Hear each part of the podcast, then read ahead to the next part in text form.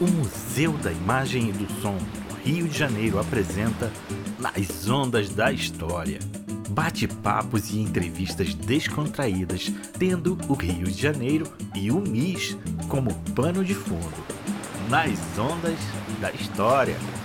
Olá, começando mais um programa Nas Ondas da História, comigo, Ana Angélica Rodrigues.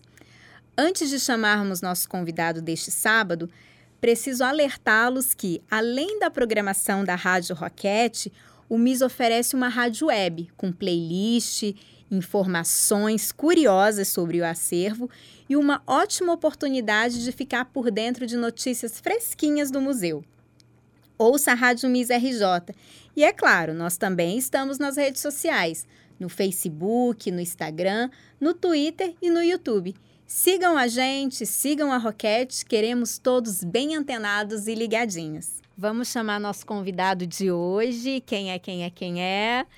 É o Pedro Paulo Malta, jornalista, cantor e pesquisador brasileiro. Olá, Pedro, tudo bem? Tudo bem, Ana Angélica, tudo jóia? Tudo, seja bem-vindo. Muito obrigada por aceitar esse convite. Para estar aqui com a gente, falando um pouco sobre as percepções que você tem do Rio de Janeiro, como é a sua pesquisa lá no Museu da Imagem e do Som, onde você é, é, é, é cliente de carteirinha. Sempre. Quem é o Pedro? Pedro. o Pedro é um, uma pessoa apaixonada pelo Rio de Janeiro, por tudo que o Rio de Janeiro tem de história, tudo que o Rio oferece. É, sou um, um, carioca de carteirinha, é, apaixonado por samba, apaixonado pela cultura da nossa cidade, pela cultura do país, mas, enfim, especialmente a cultura do Rio de Janeiro, é, além de portelense e botafoguense. Ah, então tá mais do que perfeito. E falando em samba, né? Tocou em samba, então vamos começar já numa música? Canta uma, um samba aí pra gente. Cantar um samba assim de bate pronto, né? Assim, de surpresa. Então tá, então eu vou cantar um samba de Wilson Moreira e Ney Lopes. Perfeito. Que é Abre as asas sobre mim, ó oh, Senhora liberdade, eu fui condenado sem merecimento por um sentimento, por uma paixão, violenta emoção, Pois amar foi meu delito, mas foi um sonho tão bonito. Hoje estou no fim, Senhora Liberdade, abre as asas sobre mim. Hoje estou no fim, Senhora Liberdade, abre as asas sobre mim. Muito Wilson bom. Moreira e Ney Lopes. Excelente. E falando em samba, tá, samba tá salvaguardado no Museu da Imagem e do Som, no MIS. E falando nessa instituição tão bela que você é, é, tá tão integrado, pesquisa há mais de 10 anos, né? tem carteirinha para entrar praticamente. O que você pesquisa no museu? O que, que é o seu grande olhar ali dentro? E que leques te abriram? Fazer só uma correção na tua pergunta. Você falou há mais de 10 anos. A primeira vez que eu fui ao, ao MIS foi em 1995. Então, assim, se a gente está em 2021, né, já são 26 anos Ixi. de frequência no, no É mais no do que 20 É, anos, é. é. quase 30. É, a primeira vez que eu, que eu, que eu fui ao MIS foi por conta de um trabalho de faculdade que eu estava fazendo sobre o Chico Buarque. E aí eu fui ao MIS, Praça 15, e tive contato com as pastas, com jornais, jornais, jornais e revistas. Descobri coisas ali que me, me deixaram assim profundamente emocionado. Então foi a primeira vez que eu, que eu de muitas, né, que eu estive no MIS. Quer dizer, eu, eu estive lá outras vezes e aí a partir de 2010 com muito mais frequência, porque eu fui contratado para fazer parte da equipe que trabalhou no, na preparação do novo MIS. Né? Toda a equipe eu fui um dos consultores de música popular. Então aí, inclusive, a primeira tarefa que eu tive nessa empreitada foi fazer uma imersão no acervo do MIS e identificar quais seriam as pérolas do MIS para serem expostas no novo MIS. Né? Então foi um, um mergulho assim muito emocionante, assim muito afetivo. Né? Tem alguns objetos assim que são incríveis, é, enfim, fora os livros, fora os jornais, os roteiros de programas de rádio. As rádios novelas, né? Tem partitura, tem. Tudo. Tudo. E assim, não bastasse isso tudo, teve um momento que eu lembro que eu entrei ainda. Essa aqui é a biblioteca do Almirante. E o Almirante foi um personagem gigante, né? Que se a gente rebobina assim para a década de 30 e para a década de 40, e até para a década de 50, o Almirante foi um dos grandes nomes do rádio, assim, um dos grandes cartazes do rádio. Certamente. Roteirista, apresentador, fora o fato de ser compositor, de ser cantor, de ter participado do primeiro conjunto do Noel Rosa e do Braguinha, que era o bando de Tangarás. Então teve um momento que eu lembro que assim abriu-se lá uma porta e aqui é a biblioteca do Almirante, né? E é muito, é muito bonito assim você estar diante de uma biblioteca, mas quando você começa a tirar os volumes, né? Eu, por exemplo, sou uma pessoa, eu guardo muita coisa dentro de livro, né? Então, às vezes eu pego um livro que eu não abro, sei lá, há 10 anos. E tem uma foto. E tem uma tem um, foto, tem um, um cartão recado. postal, tem um recado, tem um ingresso de cinema, porque eu fui ao cinema com aquele livro, tem um bilhete, tem anotações para uma entrevista que eu ia fazer. Enfim, então assim, é, é, me lembro muito da emoção de abrir os livros e ver dedicatórias, assim, sabe? Dedicatória do Lamartine Babo, é, uma dedicatória do Max Nunes, uma, sabe? Das figuras importantes da época.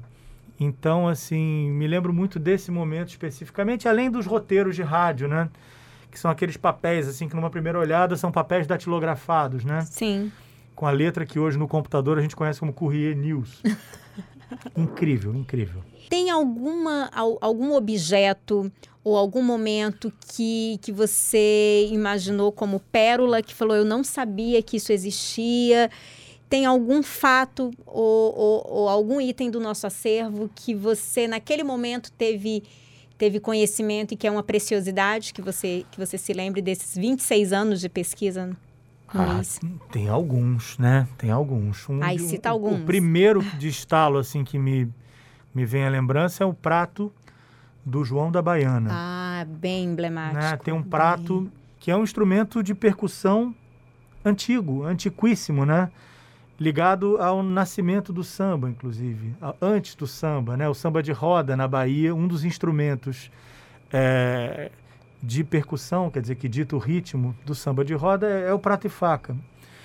Então, esse prato pertenceu ao João da Baiana, é um pratinho metálico, é, que tem escrito assim, João dá, aí tem o desenho, uma pinturazinha de uma baiana, né? E junto tem um, um, um, uma, uma baquetinha, né? Uma espécie de um toquinho, assim, que era usado para batucar no lugar de uma faca, né? Esse pratinho é o que me chama mais atenção, assim, a primeira coisa que me, me toca.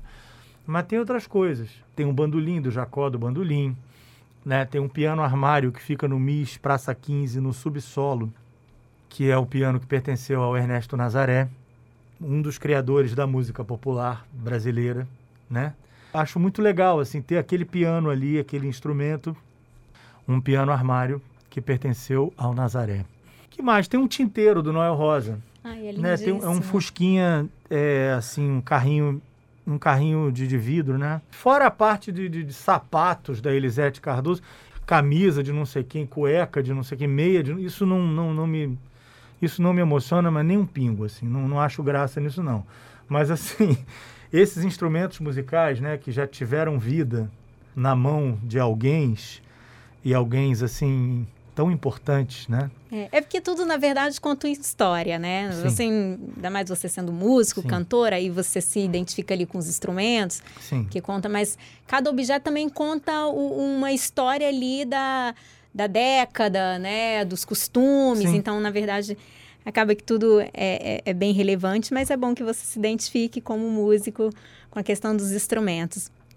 Como você vê o museu pós pandemia? Como você acha que o pesquisador vai chegar aos museus? Vamos, vamos colocar aí num, num futuro de 20 anos, porque o futuro, na verdade, já é amanhã. Mas aí nos próximos 20 anos, como você imagina, Pedro? É, eu imagino assim, independentemente de pandemia, o museu é sempre, qualquer museu é sempre um lugar fundamental, né? É sempre um lugar onde você vai para você se aprofundar no conhecimento. Você sempre sai melhor do museu, né? Você sempre sai mais instruído. Fora o, o lado que é conhecer conhecer o espírito, né? daquele determinado lugar, quer dizer, não estou falando especificamente do espírito do museu, né? Mas aqui no caso da gente, por exemplo, o Museu da Imagem e do Som, o espírito do Rio de Janeiro, né? Que de certa forma está ali. Então, assim, eu torço muito. Eu agora domingo, na minha caminhada de domingo, eu fui até o posto 6 e passei na frente do, do MIS, do novo MIS, e é, fiquei nessa expectativa de quando é que eu vou poder entrar, quando é que eu vou poder subir. Me lembro com detalhes do, do projeto, não só o projeto que me cabe, né, que é o projeto de música popular, mas o projeto uhum. do museu mesmo. Eu vi várias vezes é, esse projeto sendo apresentado e detalhado.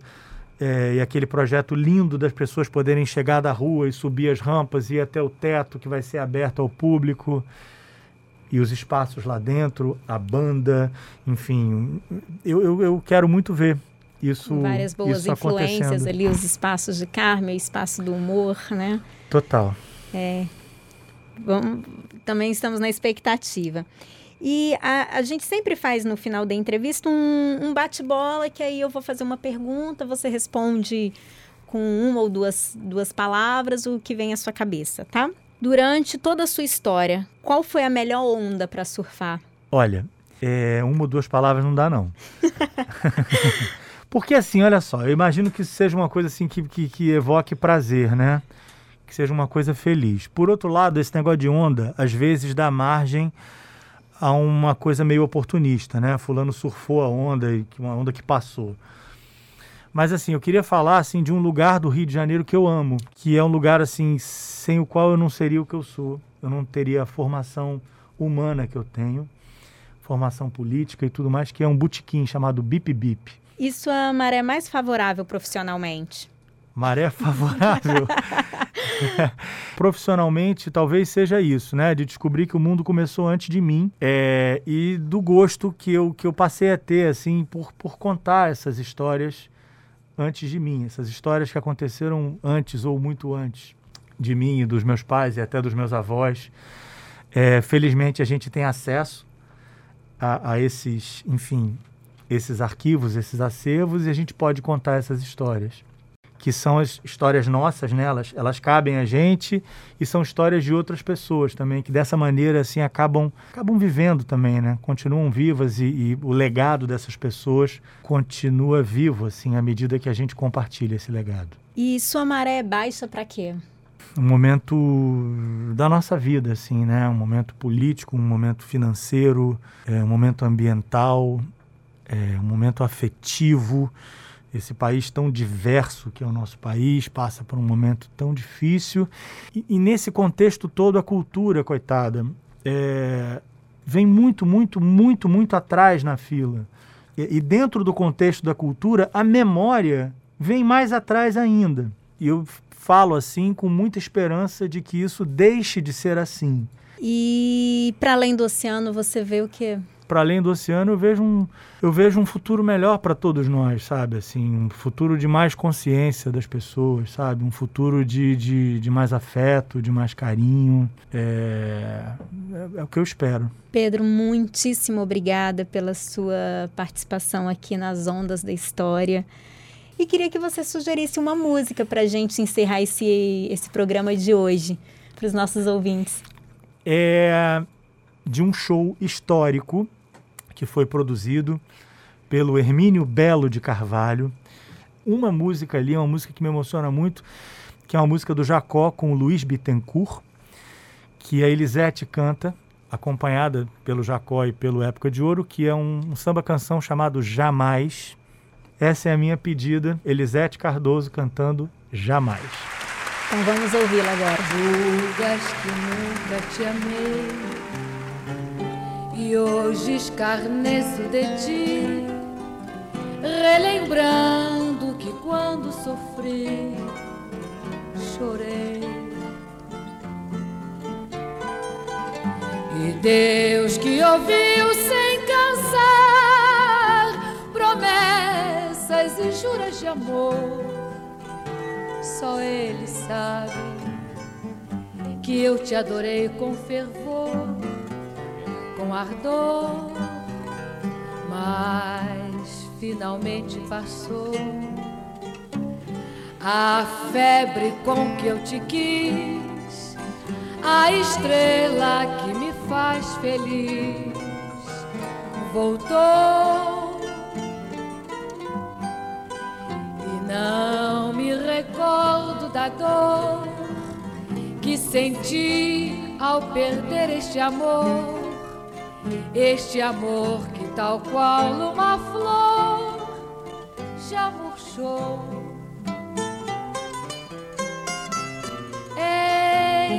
inocente em pensar que por ti hoje vivo a chorar.